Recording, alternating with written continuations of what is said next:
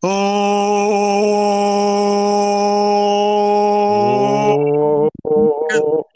De esta galaxia y de todos sus alrededores. Bienvenidos a este, su podcast.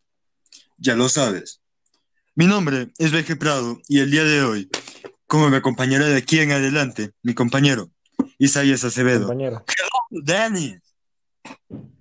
Buenas tardes, buenas tardes. Soy Denis Acevedo.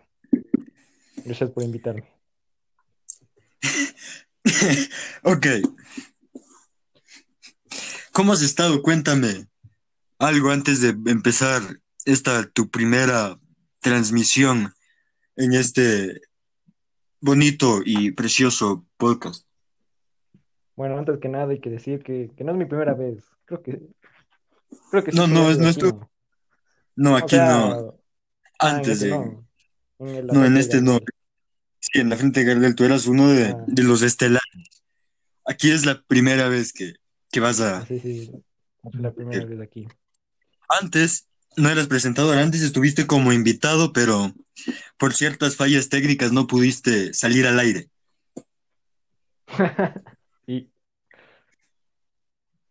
No, Entonces, pues, digamos que no es la primera vez que estás, pero sí va a ser la primera vez que la gente va a poder escucharte. claro. Entonces, eh, pues yo he estado bien. Yo he estado bastante bien. Estaba haciendo los Sí. deberes hace un ratito, pero ya pues, una media hora y regreso Sí, a los es- deberes. Sí, por supuesto. Vamos. Claro. Ok. ¿Qué tal? El Pero tema- antes que nada, ¿qué tal tú, Prado? ¿Todo bien? Ah, ¿Todo correcto? Yo todavía, ¿sabes? Es la primera vez que, que me preguntan por mí en, en un podcast y, y es muy bonito. Porque que me preguntaba e íbamos al vamos. No, no me, no me había preguntado y, y, y me siento honrado de que me hayas preguntado por me. No, todo, todo perfecto, todo, todo muy bien. Claro. Qué bueno, Prado. De nada. Vuelva pronto. Ok. ¿Cómo, cómo ese sticker? Eh. Sí, sí, viste ese sticker de, de un chef ahí con un pulgar Sí, diciendo, de nada, vuelva pronto. sí, debe, debe ser de alguna película, de algún programa de televisión, pero no, no lo sé, es genial. Eran como muñecos de plastilina eso. Sí.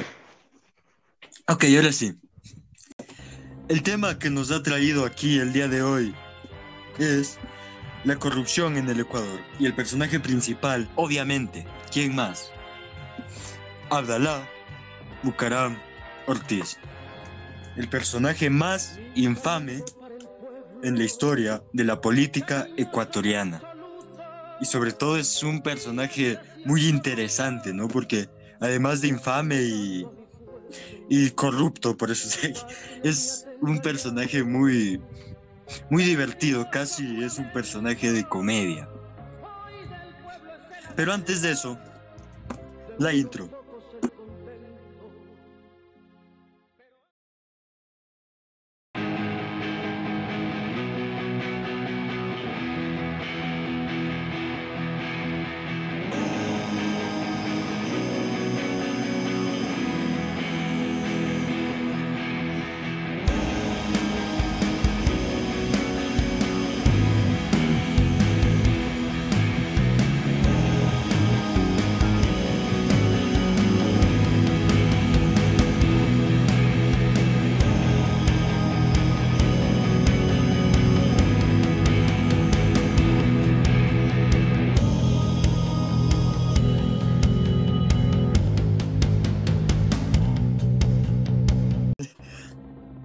Entonces, eh, ¿en dónde estaba? Ok, Paco. Bueno. Sí. Abdalá venía de una clase muy, eh, muy acomodada, ¿no? Con su padre que era un empresario y él era un abogado, pero no era nadie en la política. ¿En qué momento empieza la carrera política de Abdalá? Bueno, el expresidente, aún no era presidente en ese momento, eh, Jaime Roldós, se casa con Marta Bucaram, la hermana de, de Abdalá Bucaram. Sí. Entonces, Porque siempre ha habido corrupción. eh, independientemente de que el gobierno de Roldós haya sido un buen gobierno, existió corrupción ahí. Bueno, aunque esto más que corrupción es nepotismo, ¿sabes? Cuando pones a, a un miembro de tu familia en un cargo solo por ser miembro de tu familia. Mm, claro, claro. lo puso. ¿Quién? Ah, ya, ok. Lo puso Roldós como el. eh, a cargo de las aduanas, ¿no? Como ministro de aduanas. Entonces aquí empieza. ¿Qué es lo que pasa? Bueno, lo que todos sabemos. A menos claro que alguien nos escuche en otro país, entonces no lo sabe. Eh, Roldós murió, ¿no? Roldós murió. ¿Y qué es lo que pasa? Abdalá, un oportunista, un desgraciado como hasta ahora, ¿no? Porque ha estado metido en todos los gobiernos, desde el, desde el gobierno de Roldós hasta acá, exceptuando el gobierno de Lucio Gutiérrez y el de Rafael Correa. Ya. Ahorita está preso, ¿no? O- No está preso, no está preso porque ya no tiene la, la edad para estar preso, pero tiene la prisión domiciliaria, ¿sabes? Con el grillete ya, el- sí, sí. y todo eso. Bueno, la cuestión es que Abdalá funda el Partido Roldosista Ecuatoriano, aprovechándose de la imagen de su, de su cuñado, ¿no? De Jaime Roldós, funda el Partido Roldosista Ecuatoriano, con todo el descaro de tomar el nombre de un buen presidente para hacerle las suyas. Entonces, ¿qué es lo que pasa? Rol, eh. Bucaram pierde dos elecciones presidenciales, pero la tercera, durante el 96 o el 97, esta la gana. ¿Qué es lo que pasa? Abdalá es presidente, escucha, escucha esto, por Sí, sí. ocho meses de cuatro años. O- ¿Por qué? No, no por corrupción, que hubo, pero eso se demostró después, sino por incapacidad mental. Es decir, el hombre Ah, no lo sabía. estaba loco. no lo sabía. Frase icónica de Bucaram. No lo sabía. Lamento mucho. Pero yo no lo sabía. Ok, bueno. Y entonces es una frase icónica. Y bueno, Bucaram hace ridiculeces como presidente, ¿no? Él se pasaba bailando, salía en los programas de televisión. Saliendo La tele programa. bailando. Sí, bailando. Es que bueno, es el presidente, a Correa, a Gutiérrez, dando entrevistas serias, no bailando y cantando rock and roll. Eso es lo que hacía Bucaram. Entonces, Terrible. bueno, su hermana. ¿Ah? Te escucho. Ahí tomándose unas copitas en la tele. Sí, por supuesto. No, Y bueno, cervecitas, claro. Su otra hermana, Elsa Roldós. No, Elsa Roldós no. Elsa Bucaram. Que no es la, la misma que se casó con Roldós, es otra hermana. No sé qué me pasó, bueno, ok. Ah, ya. Elsa Bucaram fue alcaldesa de Guayaquil. Y aquí es el momento en el que tenemos uno de los momentos más tristes y oscuros en la historia de la política ecuatoriana. ¿Por qué? Bueno, era Navidad, ¿no? Bueno, no era Navidad, era 23 de diciembre. Estábamos a puertas de Navidad. A víspera, sí. Sí. En- creo que en el 94, ¿no? ¿Qué es lo que pasa? Ella organiza una entrega de juguetes. Organiza entre comillas, porque ahí lo que menos había era organización. ¿No? Ella después enfrentó un juicio por lesa humanidad por lo que pasó. ¿Qué es lo que pasa? La gente se congregó afuera del palacio municipal, mientras Elsa y sus y el resto de personas que trabajaron con ella, sus concejales, empezaron a lanzar juguetes a la gente. En este punto hubo más de 100 heridos y tres muertos.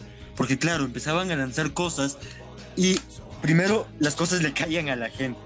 Y segundo, la gente en la desesperación por tener algo para sus hijos en Navidad se lanzaba como loca encima de otra gente sin importar nada. Entonces este es uno de los momentos más oscuros en la política del Ecuador. Terrible. Terrible. Sí, bueno, pero ya para cambiar de tema, para hablar de corrupción en general. O sea, pero también eh, se robó la plata, ¿no? Sí, por supuesto. La plata de... Por supuesto, eh. sé que es una pregunta estúpida, pero tenía que hacer. Sí, la plata de las aduanas por sacos en un helicóptero. en un helicóptero. Rumbo a Panamá. ese, ese no fue Lucio Gutiérrez. No, Gutiérrez no, no se llevó nada. Eh. Abdalá se llevó por costales en un Ah. helicóptero. en el helicóptero, sí, sí. Nunca la historia. helicóptero. Y ahí iba Jacobo Bucaram, que ya era, bueno, no era, no tenía la edad que tiene ahora, pero ya, ya era mayor de edad. Y un niño, El el ¿Qué hijo te de? Adalano, Jacobo. sí, Jacobo, y un niño que te Sí. sonará el nombre, Adalá Bucaram Puley, más conocido como Dalo Bucaram. Ok, entonces, bueno, y hablando de edad, esto te iba a contar antes de, para poder pasar a hablar de corrupción en general. Eh, Dalo Bucaram era futbolista, ¿no? Pero era tan malo, tan malo, que la, única la única forma en la que podía él jugar era que el padre le dé dinero a, a los entrenadores, ¿no? Entonces, jugó en Barcelona y en Melec, los equipos grandes de acá. Nadie sabe cómo. Y en algún momento, el Bolillo Gómez, tú lo conoces, ¿no? Un personaje gratamente recordado. El primer entrenador que nos llevó a un mundial a la selección ecuatoriana. Bueno, él era entrenador de la selección. Y él no quería convocarlo a Dalo Bucaram porque era malo, era malo, ¿no? Entonces jamás lo convocó y Dalo Bucaram siempre estaba en las listas de, de convocados. Dudo que él mismo sepa cómo. Por la plata. Por la plata, sí. Entonces, plata. en una de estas, al bolillo literalmente estaba saliendo él de la concentración y pasan en un carro y le disparan. Pudieron haberlo matado. Pudieron haberlo matado. Ya, sí, sí. Lo Bolillo. disparan enviados por la familia Bucaram solo por no convocar a Dalo a la selección.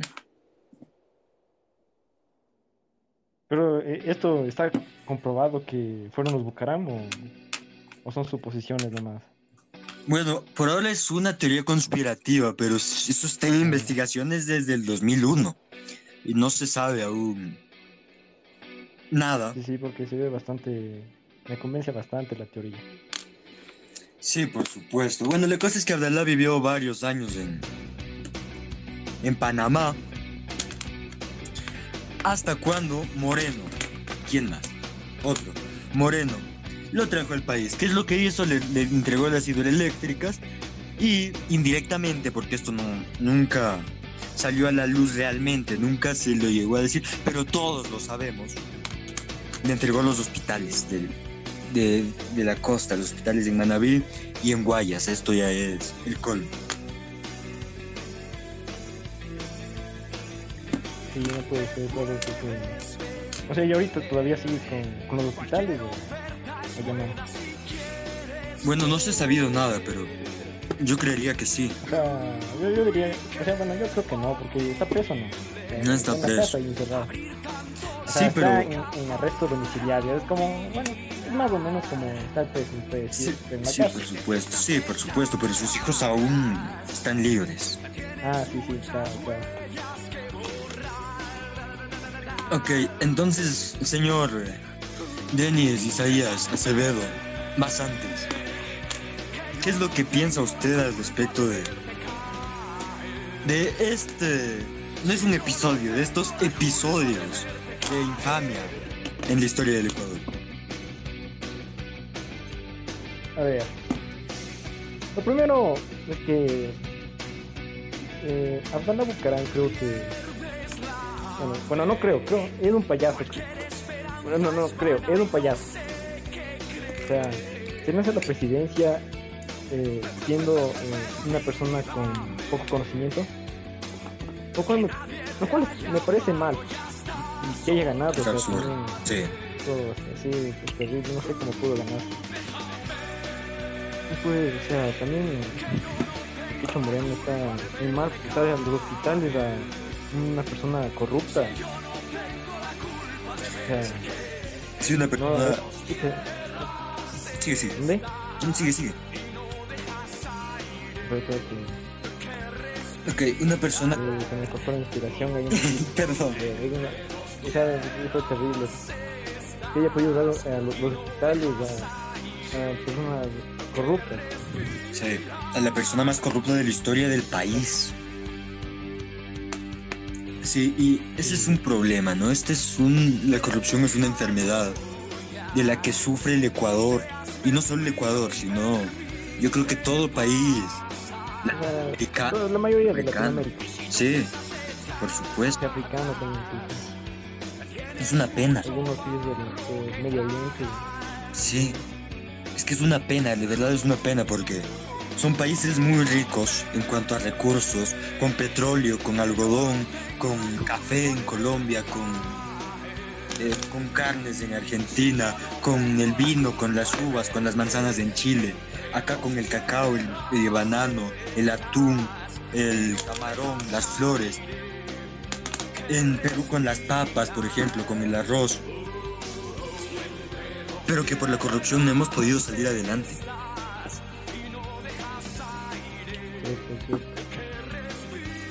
Pero será que, que con los nuevos candidatos que ahí estoy viendo el debate presidencial, ¿será que de, de verdad hacen lo que dicen? A eso quería llegar. Ese es un problema. Ofrecen y ofrecen y ofrecen y siempre te ofrecen cosas, Lolo. pero jamás terminan cumpliendo. O sea, pero no sé, o sea, como, como que lo dicen tan, bueno, es cierto.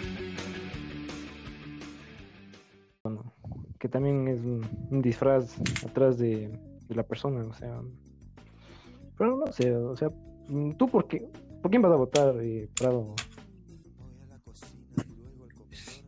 Bueno, yo voy a votar por el correísmo. ¿Por el correísmo? Por supuesto. ¿Por el Arauz?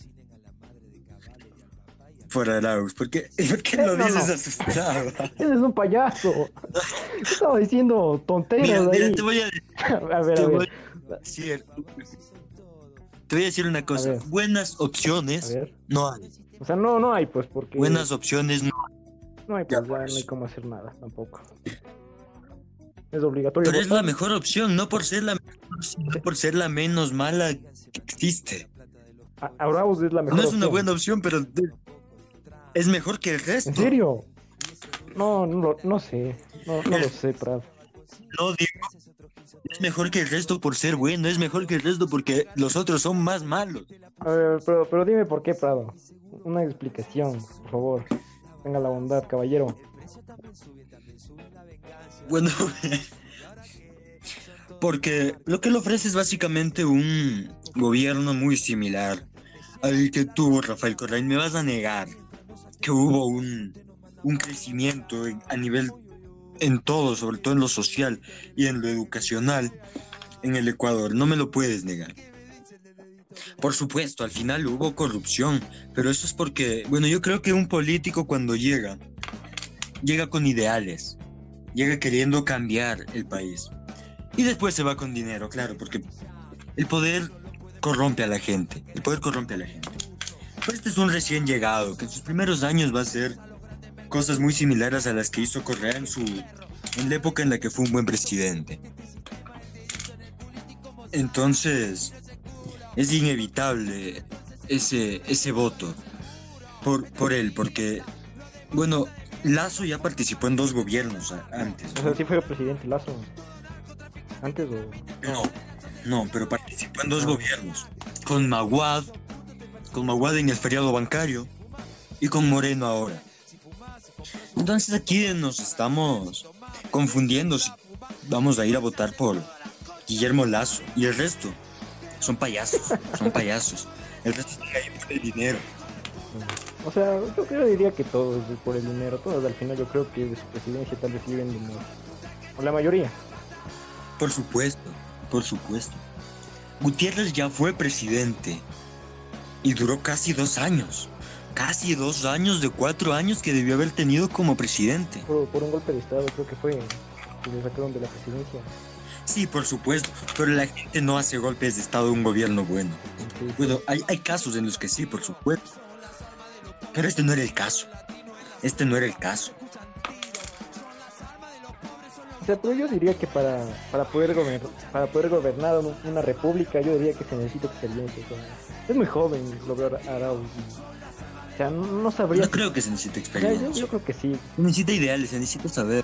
O sea, también, pero, o sea, también al- algo Se sobre necesita- cómo manejar la presidencia, ¿no? O sea, como qué es lo primero que hay que hacer, qué, qué está mal, qué está, qué está bien, qué hay que mejorar y todo eso. O sea,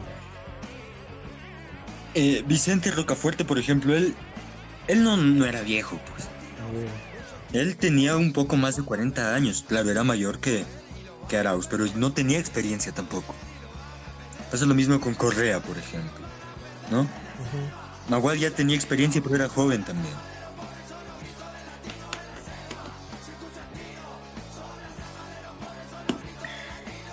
a ver, Au. Ok. a ver, o sea, bueno, o sea, por mi parte, sinceramente, ni siquiera sé cuál elegir. De todo, o sea, bueno, Sí. tampoco es que voy a ir a votar, porque me da pereza también. Pero también porque no es obligatorio. No tienes que ir a votar. Es que no es obligatorio tampoco, pues, Prado. Bueno, no es No es obligatorio a tu a edad. mi edad, por eso. Pero ya cuando, Por- a los 18, ya ahí sí, sí voy a tener que votar. Sí. ah.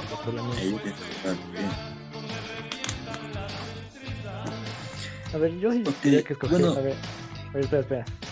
A ver, yo sí tuviera que escoger a alguien. Yo diría que. Que no sé, es que es una. Una, una, una elección difícil. Muy complicado. Es muy difícil. Es una decisión importante. Sí. Necesito informarme más también, porque no conozco todo sobre lo que mira, Yo te voy a decir una cosa. ¿sí? Te voy a decir una cosa.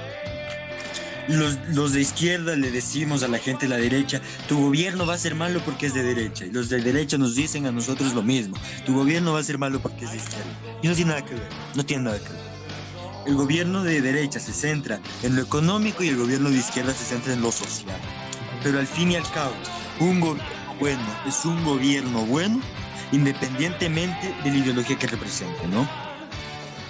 Si yo quiero un gobierno que me ayuden a crecer económicamente, me voy por un gobierno de derecha. Si yo quiero un gobierno que me dé educación, que me dé salud gratuita, pública y que ayude a crecer en lo social, me voy por un gobierno de izquierda. Pero ni el uno es malo por, por ser de derecha, ni el otro es malo por ser de izquierda, ¿me entiendes? Ujú, sí, sí. Un gobierno es bueno cuando hace las cosas bien. Un gobierno es bueno cuando hace las cosas bien. Y si no, y si simplemente te vienen a engañar con el fin de llevarse todo lo que tiene el país, entonces es un mal gobierno. Venga de donde venga. Claro. O sea, un buen gobierno debería ser de, de las dos partes, ¿no? de izquierda y de derecha. Sí, un gobierno de, de centro, ¿no? Pero es muy Eso, sí, complicado un gobierno de centro. Es muy complicado porque tenemos... El ser humano es un animal muy pasional, ¿no? Entonces... Sí, por supuesto, por lo que es, es un animal muy pasional. Entonces es fácil seducir a un ser humano independientemente de clase social, de raza, de lo que sea. Es muy fácil seducir a un ser humano. Entonces si tú a un ser humano le le inculcas una ideología de derecha, se va a hacer de derecha, y si le inculcas una ideología de izquierda, va a ser de izquierda. Claro, hay ciertas excepciones, pero en general eh, todo viene desde cuando uno es niño y uno va viendo eh, el pensamiento del padre o de la madre. Entonces es muy complicado que alguien, que una persona sea eh, de centro políticamente hablando. Ya, pues, no sé qué pasará, Prado. Tengo miedo del futuro.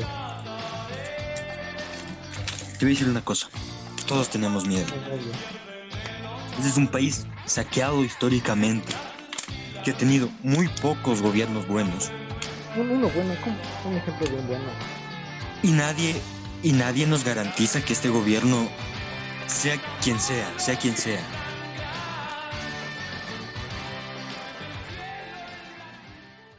Sea para todos, sea un gobierno de verdad, un gobierno bueno. No, no. Hemos tenido muy buenos gobiernos, pero muy pocos, muy pocos. No hemos tenido un gobierno estable y lo, lo peor, no hemos tenido un gobierno que guarde la línea del anterior. Ese es un problema.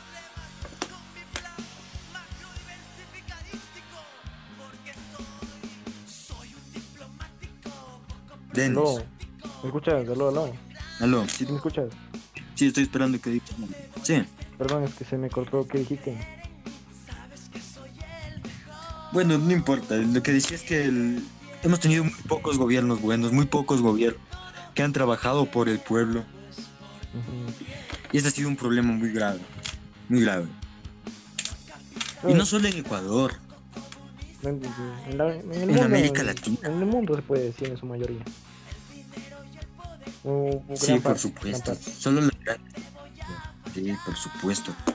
Solo las grandes potencias están exentas de esto potencias un gobierno malo, como el de Trump, por ejemplo, no las destruye, no las acaba. no fue tan malo tampoco el de Trump. O sea, es, es Es mejor que que, fue un gobierno malo. es mejor. Que si, hubiese sido, que si hubiese sido un gobierno latino, hubiese sido un desastre. No, sí, Pero sí. como fue un gobierno gringo, no pasó a mayores. O sea, pero también puede ser como, como, como Corea del Norte, que también es una potencia y es un país Por terrible. supuesto. No es una potencia, Ah, pero es un es- país muy estable económicamente. No es una potencia, es un país muy desarrollado, muy avanzado. Sí, ujú, sí. Pero es un país Sí, terrible, no, corrupto. no hay libertad ahí. Yo digo que es el país más corrupto que existe Sí. en la actualidad. Por supuesto, por supuesto. No, Venezuela no es un país O sea, corrupto. no es Venezuela país lo que corrupto, tuvo es un que presidente. Un presidente corrupto, eso es. Perdón. No es un presidente corrupto, es un presidente Bueno. tonto. Es un presidente Ah, incapaz. claro, claro, por supuesto. Ah, Payaso. Un payaso. Porque Venezuela. Porque Venezuela con Hugo Chávez no es que estuvo mal. Pero claro, este es un pedazo de basura. Claro. Es. O sea, dices, que no sabe gobernar. Porque para gobernar hay que tener capacidad. Yo sigo pensando que experiencia también. Que me imagino que no tiene mucho. Por- o sea, por- porque he visto algunas entrevistas que le han hecho y, y se pueda, pueda huevar. No, o sea, es que Ah, dice idioteces por porque es tonto. Porque experiencia tiene. Tiene desde antes de ser presidente varias, ocupó varios cargos públicos en, en el gobierno de, de Hugo Chávez. Entonces, experiencia tiene. Pero es estúpido, Mm, es estúpido, no sabe gobernar. Y hay que saber. Hay que saber, y creo que es la capacidad que uno tiene. Capacidad no solo para pensar, para tener ideales, sino también para pensar bien lo que hay que hacer, pues. Para poder planear bien las cosas. Porque no es cosa de decir, yo soy de izquierda y el imperialismo y no sé qué, o yo soy de derecha y el comunismo y el socialismo y esto y lo otro y lo otro. Es cosa de trabajar, pues. Es cosa de hacer las cosas.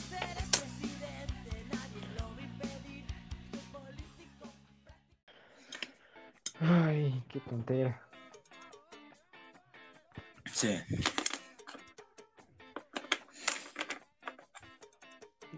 Ya no sé, ya no sé. El mundo está terrible, pero hay- ya se sabe qué sucederá en el futuro. Ojalá sea mejor. Sí, supuesto. Ojalá que pueda mejorar con este futuro presidente. Sea O quien sea. no. Eso es, eso es clave. Sea quien O sea. sea, pero parece que. No le vamos a decir Ah, aquí. Sí, sí, dile, dilo, o dilo. sea, pero parece que, que Lazo va a ser el que va a ganar las elecciones. ¿no? Y Dios nos libre. Dios nos libre, porque primero Lazo ya participó, era superintendente de bancos de Maguad. Es decir, la ley de bancos es una ley de Lazo. ¿La ley de bancos qué es? ¿Por qué? Porque la gente piensa que cuando uno se queja del feriado bancario, sobre todo es lo que te, te pintan las élites, uno se queja de la dolarización, y eso es falso. Eso es falso. La dolarización era necesaria. ¿Por qué? Porque el, el dólar costaba, no, el dólar no llegaba a costar un centavo, el euro, el, espera, me equivoqué, el, el sucre Ujú. no llegaba a costar un, cen- un centavo de dólar. El sucre no llegaba a costar un centavo de dólar. Un dólar estaba a dos millones y pico de sucres, era necesario. Era necesario dolarizar. Era muy necesario. ¿Cuál es el problema? La ley de bancos. La ley de bancos impulsada por quién? Lazo. Por Guillermo Lazo, por supuesto. ¿Qué es lo que hizo esta ley? Que los bancos podían congelar las cuentas de la gente. ¿Esto qué implica? Que la gente no podía sacar su dinero de los bancos y Entonces- para poder comprar dólar. Y los bonos, porque los bonos de dólar, Lazo se los compró a la gente por muy poco dinero, por una cantidad similar a los 30 dólares, que para la gente en aquel entonces, gente que no tenía ni idea del dólar, no era nada pues. Ellos creían que tenían dinero, pero no, tenían 30 dólares. Claro, Lazo por el contrario, los vendió al precio que, es- que cuestan 500 dólares. Entonces imagínate de 30 a 500 lo- la distancia que hay.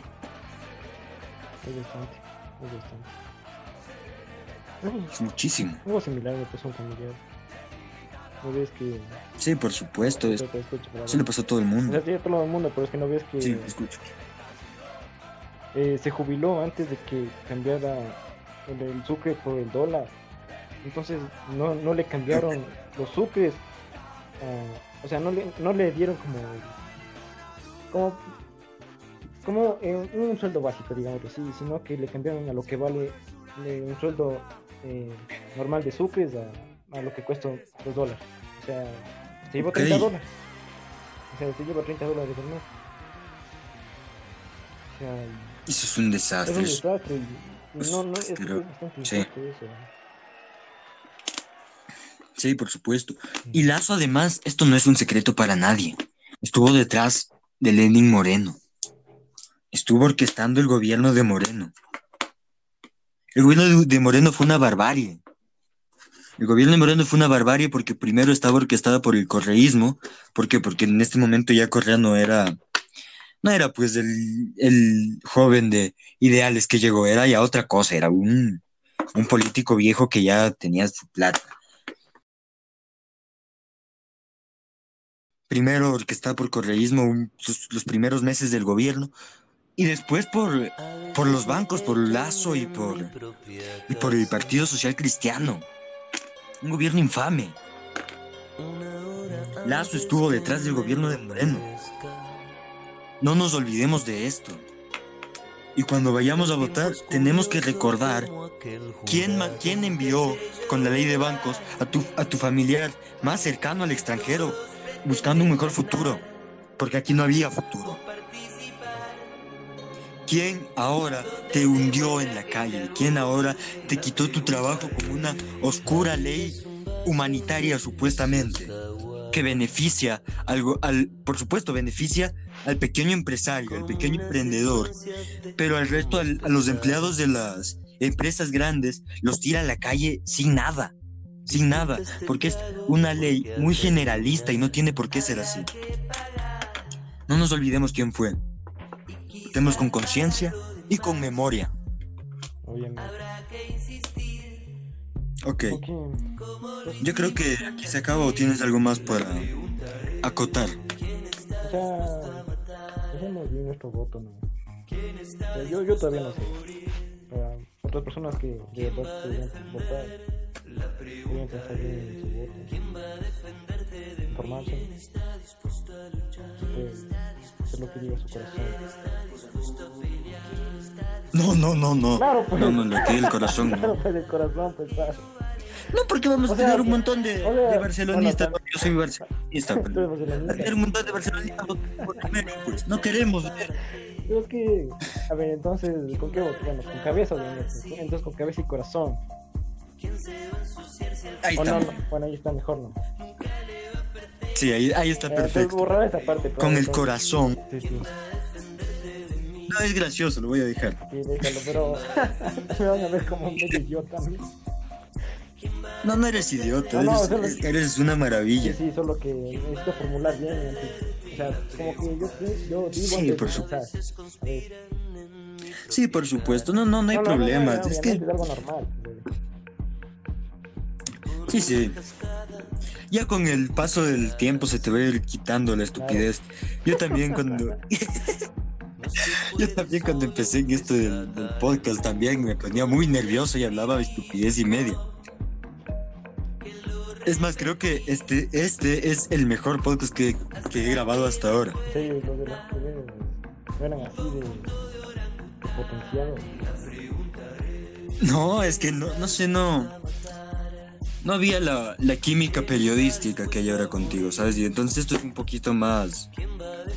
Más divertido y más entretenido, además. O sea, bueno, ¿No? es que tampoco Es más informarme más porque tampoco que sepa mucho sobre los temas. O sea, sinceramente de la política sé poco. No, no, no, sí, sí, no, no. Sí, no, no, es que no, no se habla mucho de política en este podcast, era solo este episodio. Antes hablamos de música, de homosexualidad, de teorías conspirativas, de fracaso, de la muerte. Hablamos de estupideces totales, ¿no? Sobre todo el estilo de, de Joquebed es llevar las cosas por, por un camino muy, muy sombrío. Entonces, ah, yo no sabía qué decir.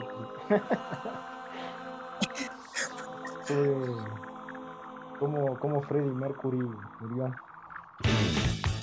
y siempre terminábamos hablando de filosofía pura y dura. Y no sé, yo creo que al final eso estaba, eso volvía los episodios, siempre empezaban muy arriba, muy divertidos, pero después se iban haciendo más aburridos, ¿me entiendes? No aburridos para nosotros quienes hablábamos, sino aburrido para quien lo escuchaba, porque a veces, a veces no tenía nada que hacer y decía, bueno, voy a escuchar esto para darle un poquito más de escucha que, que al final pinta en, las estadísticas, ¿no? o sea, haciendo trampa, güey. Ok. Y no sé, llegaba un punto, yo siempre decía, qué, qué buen podcast a la mitad. Se ponía aburrido. Se ponía aburrido porque, bueno, también era mucho mi culpa, ¿no? Era muy...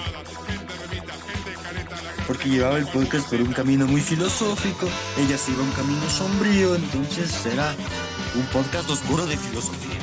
Y ese no era el punto, ¿no? es, un, podcast de cultura, de cultura popular.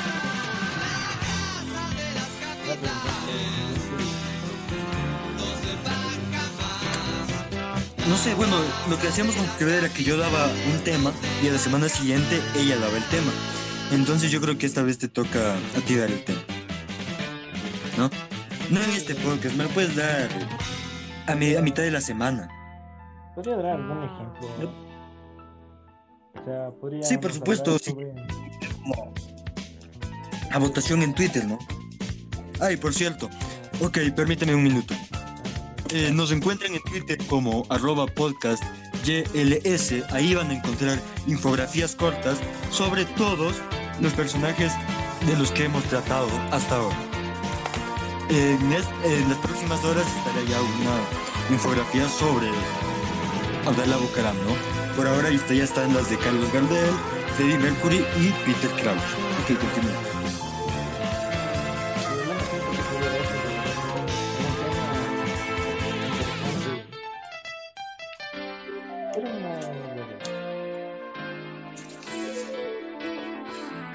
No es necesario que me lo des ahora. No, pero Me lo das- estoy pensando en uno.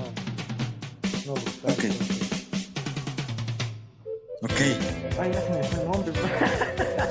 ya se me fue el nombre. Ya nada para la siguiente. Ok.